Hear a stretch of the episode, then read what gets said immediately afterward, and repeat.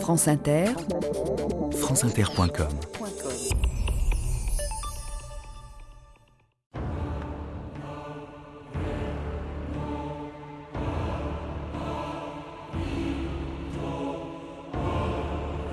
D'art et d'amour, je vivais toute, sans faire le mal au long de ma route. Tosca, acte 2.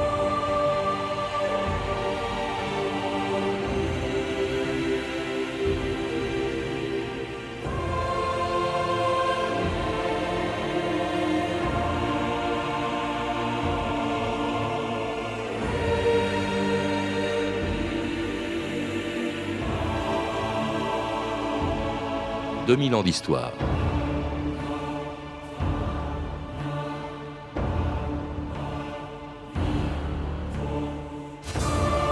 Avant de mourir à Paris le 16 septembre 1977, sur un livre de prières qu'elle portait toujours sur elle, la Calas avait écrit ces quelques vers d'un opéra de Ponchielli. Suicide, dans ces moments cruels, tu es ma seule issue, et tu tentes mon cœur, le dernier appel de mon destin, la dernière croix. Mais de ces quelques mots de la Gioconda, la Calas n'avait pas voulu écrire le premier qui lui faisait peur, suicide.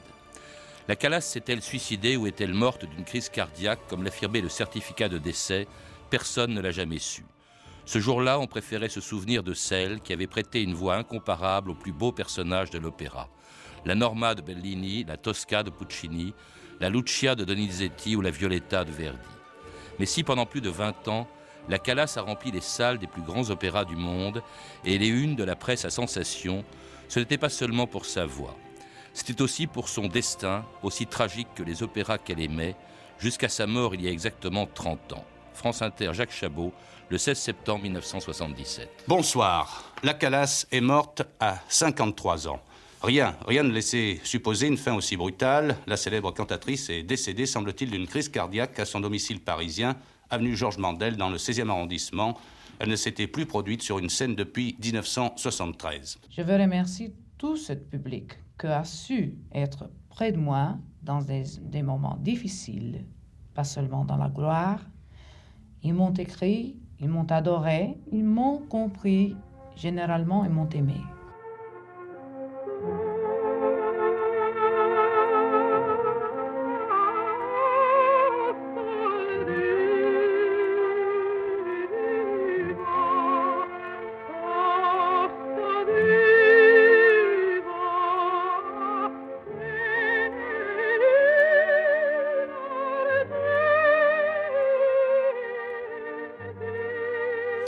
David Lello, bonjour. Bonjour Patrick. On entend La Calas dans un des opéras qu'elle préférait, Norma, qu'elle chantait ici en 1949 à Turin. Vous le rappelez dans sa biographie qui vient d'être rééditée chez Payot. À l'époque, elle avait 26 ans et elle commençait à peine à être connue. La gloire n'est venue qu'assez tard et après des années de galère, une enfance malheureuse et surtout, ce qui la caractérise le plus peut-être, une enfance déracinée. Oui, totalement. Euh, Maria Kalogeropoulos, puisque tel était son nom, est la, est la fille de, de, de, Grecs qui ont émigré aux États-Unis, à New York. Donc elle naît à New York. Sa langue maternelle finalement va être l'anglais. Elle va retourner à 14 ans en Grèce avec sa mère au divorce de ses parents et elle se découvre une deuxième langue qu'elle maîtrise finalement très peu, qui est le grec. Elle va ensuite faire sa carrière en italien et finir sa vie euh, en français. Donc c'est assez curieux, il y, a, il y, a un trouble identitaire dans la vie de Maria Callas avec l'absence de véritable langue maternelle. Elle vit en quatre langues. Et une enfance assez malheureuse, notamment auprès d'une mère qui a été insupportable. Je crois qu'elle a refusé de voir sa mère pendant les 25 dernières années de sa vie. Oui, la relation avec Evangelia était terrible. Vous savez, elle avait eu un fils avant Maria. Ce fils est mort. Elle a espéré avoir un autre fils ensuite et c'est Maria qui, qui, est née. Et les premiers jours de la naissance, elle a refusé de, de voir sa fille. Et, et, je pense que toute leur histoire euh, a démarré comme ça sous des, sous des, sous des auspices assez, assez terribles. Et en fait, euh, Evangelia est un personnage euh, complètement frustré, aigri, qui rêvait d'un grand destin qu'elle n'a pas eu. Et donc, elle a porté comme ça, voilà, fille, elle a reporté comme ça tous ses espoirs sur sa fille. Et c'est quelqu'un qui fonctionnait dans le chantage affectif, euh, ce que Maria Callas, qui avait un tempérament bien trempé, refusait. Et c'est vrai qu'à partir de 51 à Mexico, euh, elle se fâche définitivement. Euh, Evangelia euh, la menace de, révéler des choses un peu sulfureuses et à partir de là, elles ne, se verront plus les 25 dernières années de la vie de Calas. Autre souffrance, David Lello, c'est le fait que cette femme, cette jeune fille plutôt, quand elle était à New York et encore jusqu'à un, certain âge, qui a été sans doute la plus belle cantatrice qu'on ait jamais vue au XXe siècle, était une jeune fille extrêmement laide. Oui, en fait, il y a eu beaucoup de, crises de boulimie, des, périodes difficiles de son enfance et de son adolescence, euh, qui ont fait qu'elle a reporté comme ça ce manque d'amour et d'attention de la part de sa mère par, par la nourriture. Et c'est vrai que euh, à 18 ans, 20 euh, ans, elle est pas loin de peser 100 kilos. Mmh. Donc effectivement, elle est disgracieuse. On dit qu'elle est assez velue aussi. Enfin, elle a une apparence physique qui est, qui est assez terrifiante. Alors si c'est sa mère qui l'a poussée à chanter, c'est à une autre femme, Elvira de Hidalgo, que la Calas doit sa voix, Elvira de Hidalgo, à laquelle la Calas a été reconnaissance toute sa vie. J'ai eu de la chance, euh, ça, euh, sûrement c'était le destin, que j'ai eu comme professeur euh, Madame de Hidalgo, Elvira de Hidalgo, qui a fait une très grande carrière. Et alors j'ai eu la base très bonne de la vieille école, comment chanter le bel canto, comment préserver la voix. On n'a jamais assez de, leçons de ce genre-là. Parfaite. C'est-à-dire? Docile intelligente, travailleuse. Travailleuse, c'était quelque chose de formidable. Je n'avais pas besoin de le répéter une phrase deux fois. Je disais, oui, papito. Je dis, si tu continues comme ça, oui, tu pourras faire tout. Tout.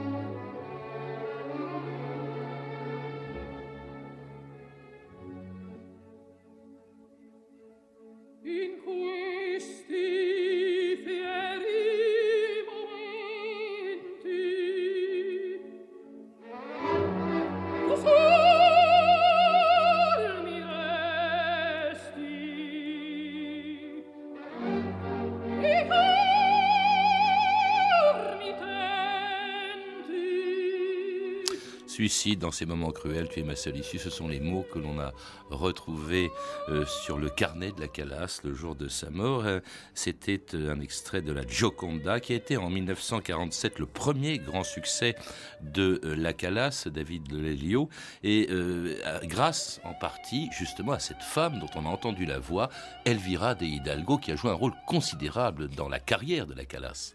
Dans, la carrière, évidemment, et, dans la vie. C'est vraiment devenu la maman de substitution.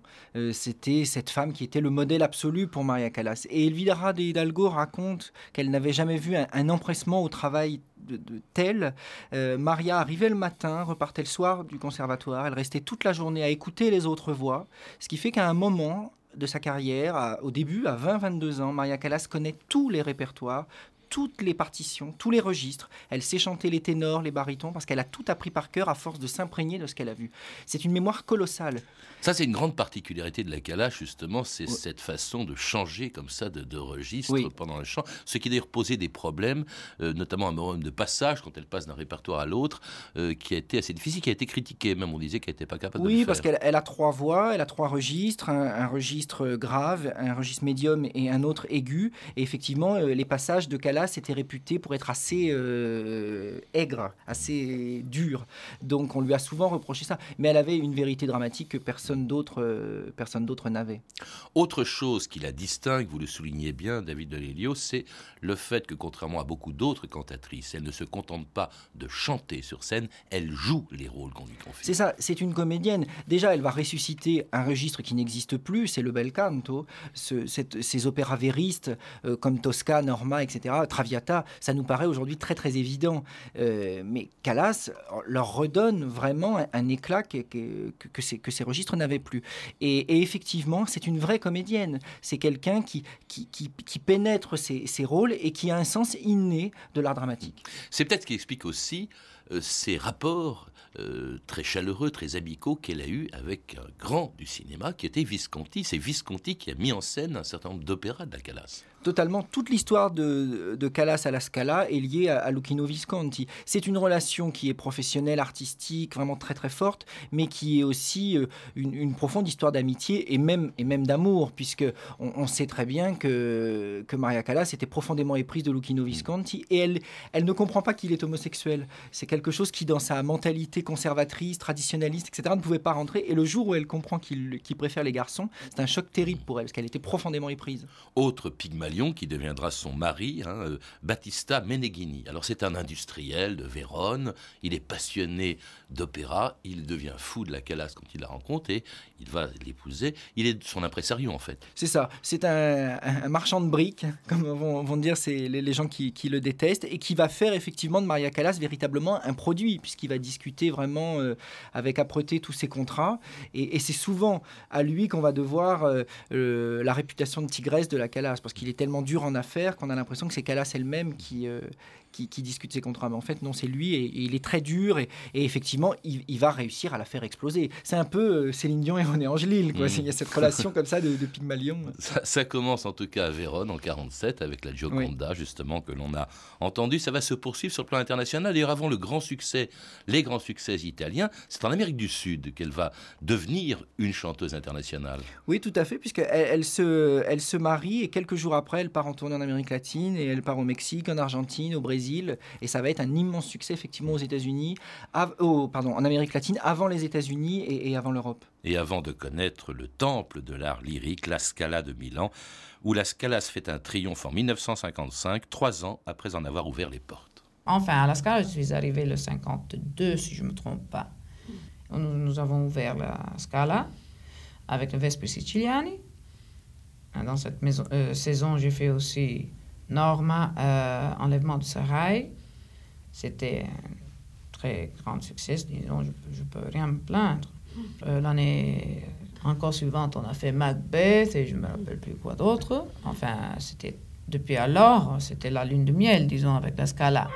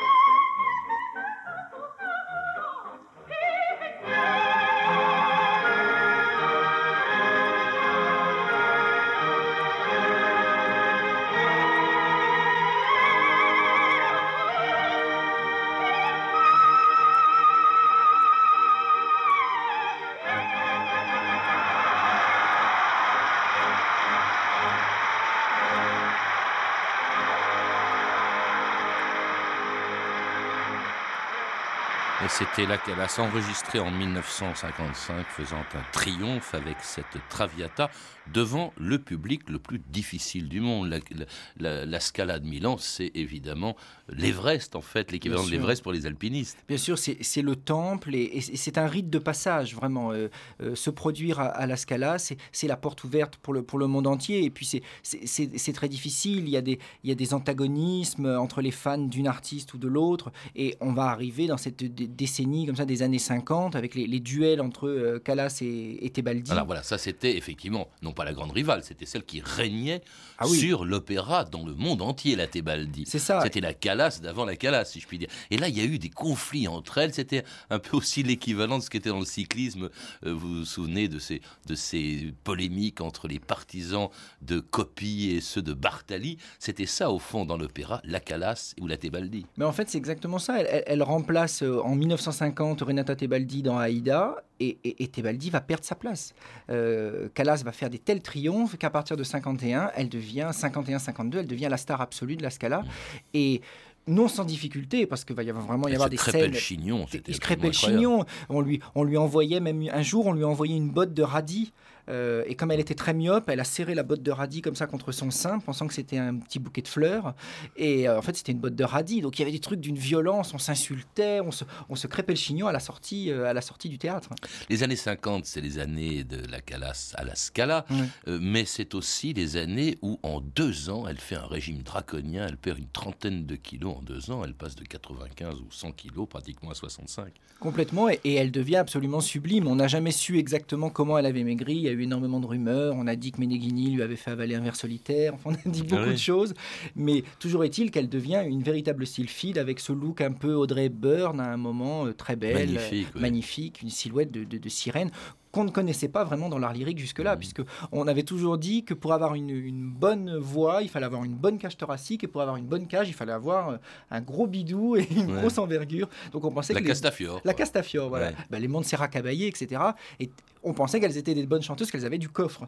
Et en fait, Calas, elle va prouver que c'est possible d'être mince. Mais on va lui dire qu'elle a perdu sa voix parce qu'elle a maigri. Alors que c'est complètement faux, puisque les plus belles années de la carrière de Calas sont ces années où elle a maigri, justement. Elle devient la prima donna elle prend confiance en elle, d'ailleurs au point de provoquer des, un, des plus grands scandales de l'histoire de l'opéra. C'était le 2 janvier 1958 à l'Opéra de Rome, où elle s'arrête, où la Calas s'arrête de, de chanter après le premier acte de Norma.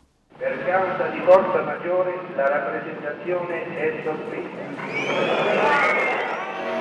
Erano tutte le premesse per uno spettacolo d'eccezione alla serata inaugurale del Romano Teatro dell'Opera. Si sarebbe eseguita la norma et sublime soprano sarebbe stata Maria Meneghini Callas. L'émeute gronde à Rome, parce que jeudi soir, à l'Opéra de Rome, pendant la représentation de la norme, au deuxième acte, une voix chère s'est tue une voix très chère, un million par représentation, celle d'une certaine Maria Meneghini, plus connue sous le nom de la Calas. Mais la soprano assoluto a tant et tant de fois défrayé la chronique, giflant ses partenaires ou ses adversaires, leur lançant ses souliers à la face en guise d'argument, se jetant dans la fosse d'orchestre pour s'expliquer avec un musicien, qu'un caprice de plus n'étonnerait personne. En tout cas, la Calas a réussi une belle opération de presse, quatre colonnes dans tous les journaux consacrées à une chanteuse parce qu'elle n'a pas chanté. Il y a de quoi vous laisser sans voix.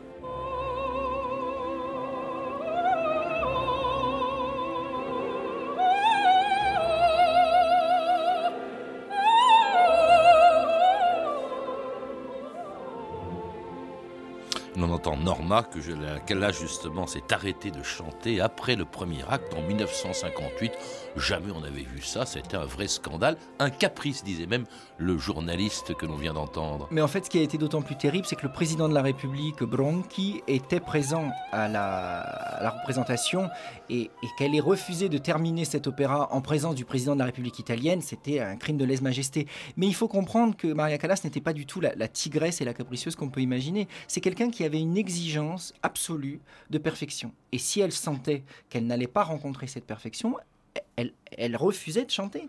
Et là, elle avait pris un coup de froid. Elle explique très simplement. Il y a une interview qu'elle a donnée le, 7 janvier, quelques jours, cinq jours après, où elle dit je, n'avais plus de voix, je ne pouvais pas chanter. Donc elle préférait ne pas se produire plutôt que de, mal chanter. Et oui, elle devient d'ailleurs la proie des journalistes. On voit qu'ils ne sont plus très tendres avec elle, qu'après les années où on fait l'éloge de la calasse, voilà que brusquement on lui trouve des tas de défauts. Il y en a un, par exemple, qui a été souligné. C'était les rapports qu'elle avait avec sa mère. On lui a reproché d'être une fille ingrate, d'avoir abandonner sa mère. Oui, tout à fait. À partir de, de, 51, quand elle se fâche à Mexico, euh, elle, elle, décide de ne plus la revoir et elle décide de ne pas subvenir à ses besoins. Elle, elle estime qu'elle a suffisamment souffert. Euh, d'un autre côté, elle a la sagesse de ne pas dire précisément ce qu'elle a vécu dans son enfance. On le saura bien plus tard. Elle a eu une enfance difficile, elle lui en veut. Il y a cette rancœur qui fait qu'elle refuse absolument de lui, donner, de de l'argent. Elle refuse ce chantage. Donc effectivement, elle va passer pour une tigresse. Mais c'est quelqu'un qui a des principes, qui a une rigueur absolue avec elle-même et également avec les autres. Donc on, va faire passer ça comme ça sous des, sous des effets de, caprice. Et finalement, euh, Calas fait vendre du papier. Donc on invente des tas d'histoires. Aujourd'hui, on se rend compte avec le recul que la majorité des scénarios qui étaient euh, échafaudés par la, presse populaire étaient faux. Il faut savoir quand même que Calas est la première chanteuse lyrique à faire la une de, France Dimanche ou de magazines comme ça. C'était impensable. Elle est devenue une héroïne pop comme pourrait l'être aujourd'hui euh, Madonna ou Britney Spears. Oui, mais justement, que lui les puristes, c'est finalement de plus faire la fête que d'aller à l'opéra, de renoncer petit à petit à son art. Alors en fait, effectivement, il y a une deuxième partie euh, dans la vie de Maria Callas. À partir de 59, elle découvre Aristote Onassis. Et Onassis est la, est la promesse de sa vie de femme. C'est quelqu'un qui a travaillé avec une ténacité absolue, euh, qui a aimé un homme qui était quand même beaucoup plus vieux qu'elle, qui n'a pas été vraiment femme incarnée physiquement. Et Onassis, finalement, lui fait découvrir la vraie vie. Rubrique de l'astronautique, une étoile a disparu. Pierre de Lagarde. Aristote Onassis a enlevé ce matin la Calas. Il est parti euh, dans son avion personnel de Paris et il a atterri à Milan où l'attendait la cantatrice et qui était arrivée à déjouer l'attention des journalistes. Et elle euh, était habillée d'un costume bleu et elle portait son caniche préféré, Mano. Elle a eu juste le temps de monter dans l'appareil du richissime armateur grec et aussitôt ils ont décollé vers Venise. I'm giving no interview. The only reason you Why did you cut short your trip? Please. Are you going to marry Mr. I said don't. I'm not answering any interview. Now stop it.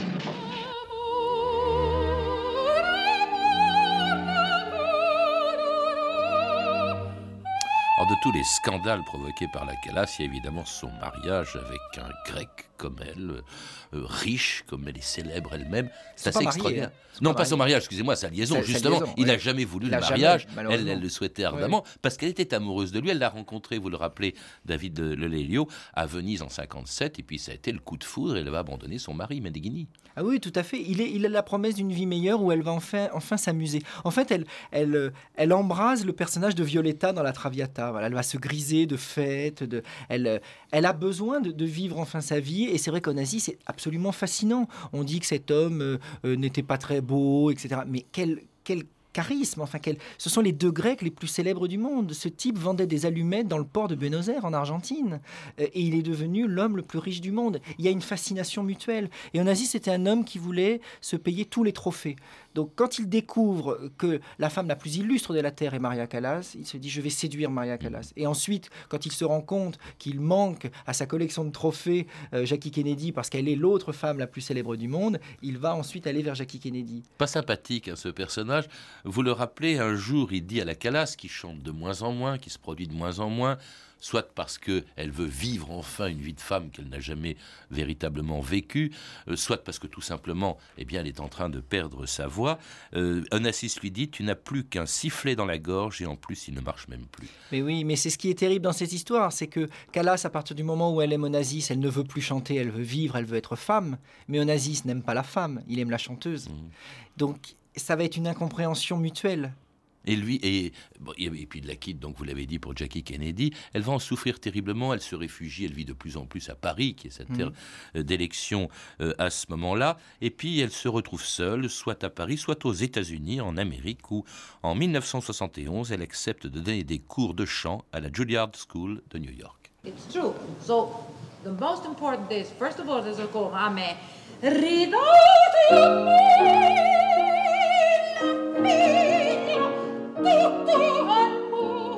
call, expression for the proper phrasing.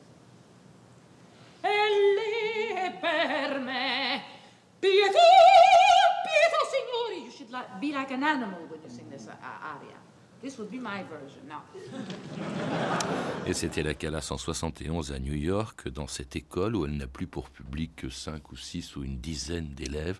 Et vous dites, vous écrivez le plus beau, le plus poignant testament de la Calas.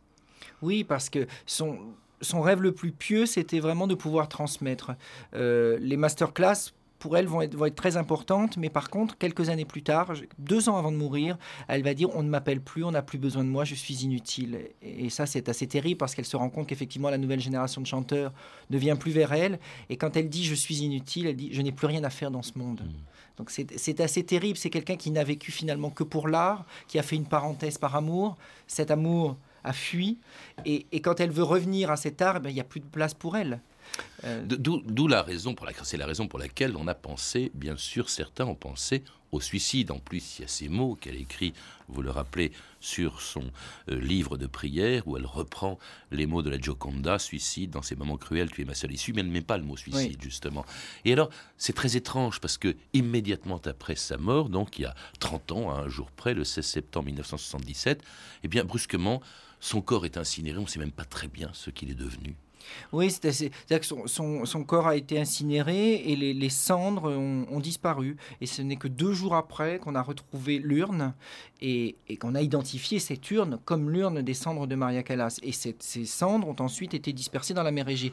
Mais au finalement, Père Lachaise d'abord, puis ensuite, Père Lachaise et ensuite dans la mer Égée. Mais en fait, on, ne saura jamais si cette urne qu'on a retrouvée dans une allée deux jours après l'incinération était véritablement les cendres de Maria Callas. On peut tout à fait imaginer euh, qu'un fan euh, fou furieux a dérobé euh, l'urne en question, l'a gardée, ça se trouve la conserve encore aujourd'hui, et, a remis à la place une autre, une autre urne. Donc ça, c'est un peu un mystère qui, demeure parce qu'on a parlé d'un testament que personne n'a jamais vu, dans lequel elle avait demandé à être incinérée.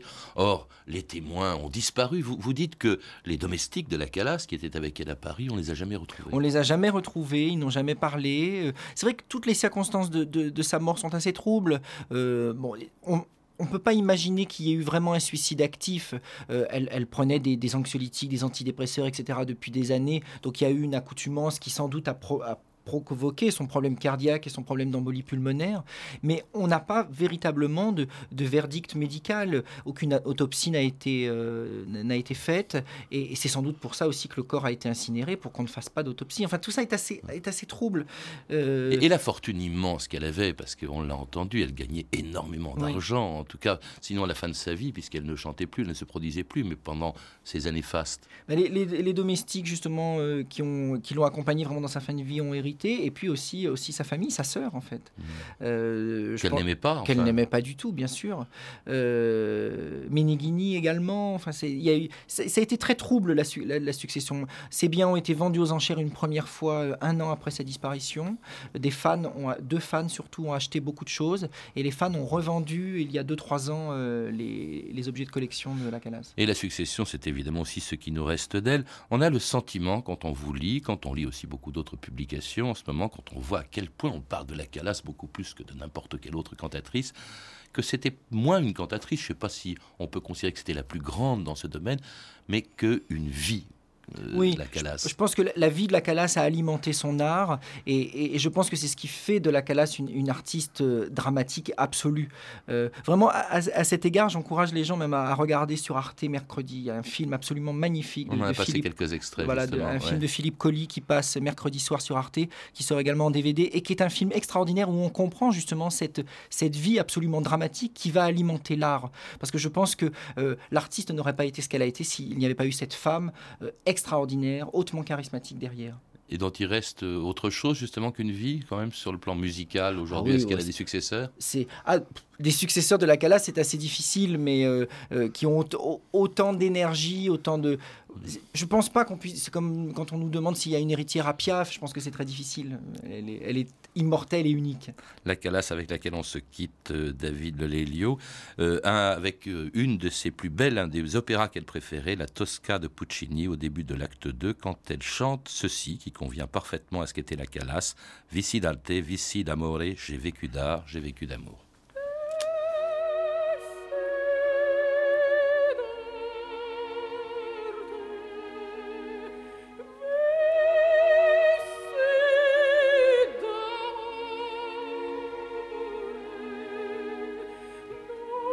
Je rappelle que mon invité David Lelo est l'auteur d'une biographie de Maria Callas qui vient d'être rééditée en poche aux éditions Payot dans la collection Petite Bibliothèque Payot. À lire aussi parmi les très nombreux livres qui sortent en ce moment La Callas d'Èvre Ruggieri qui vient de paraître aux éditions Michel Lafon et Maria Callas par Henri-Jean Servin, un beau livre illustré de nombreuses photos publiées chez Albin Michel. Vous avez pu entendre plusieurs extraits de Maria Callas Assoluta un excellent documentaire, vous l'avez dit, euh, David Lelio, qui, qui, de Philippe Colli, qui sera diffusé mercredi prochain sur Arte à 20h40 et qui est déjà disponible en DVD aux éditions MK2, ainsi qu'un entretien de Maria Callas qui vient d'être édité en CD par l'INA et Radio France. Et puis je rappelle que vous pouvez retrouver tout à l'heure à 16h05 sur France Inter la Calas dans l'émission de Frédéric Lodéon. Toutes ces références sont disponibles par téléphone au 32 30, 34 centimes la minute ou sur le site franceinter.com. C'était 2000 ans d'histoire, à la technique Éric Mainviel et Dimitri Gronoff, documentation et archivina Claire Destacan, Emmanuel Fournier et Sophie Gilry, une réalisation de Anne Kobilac.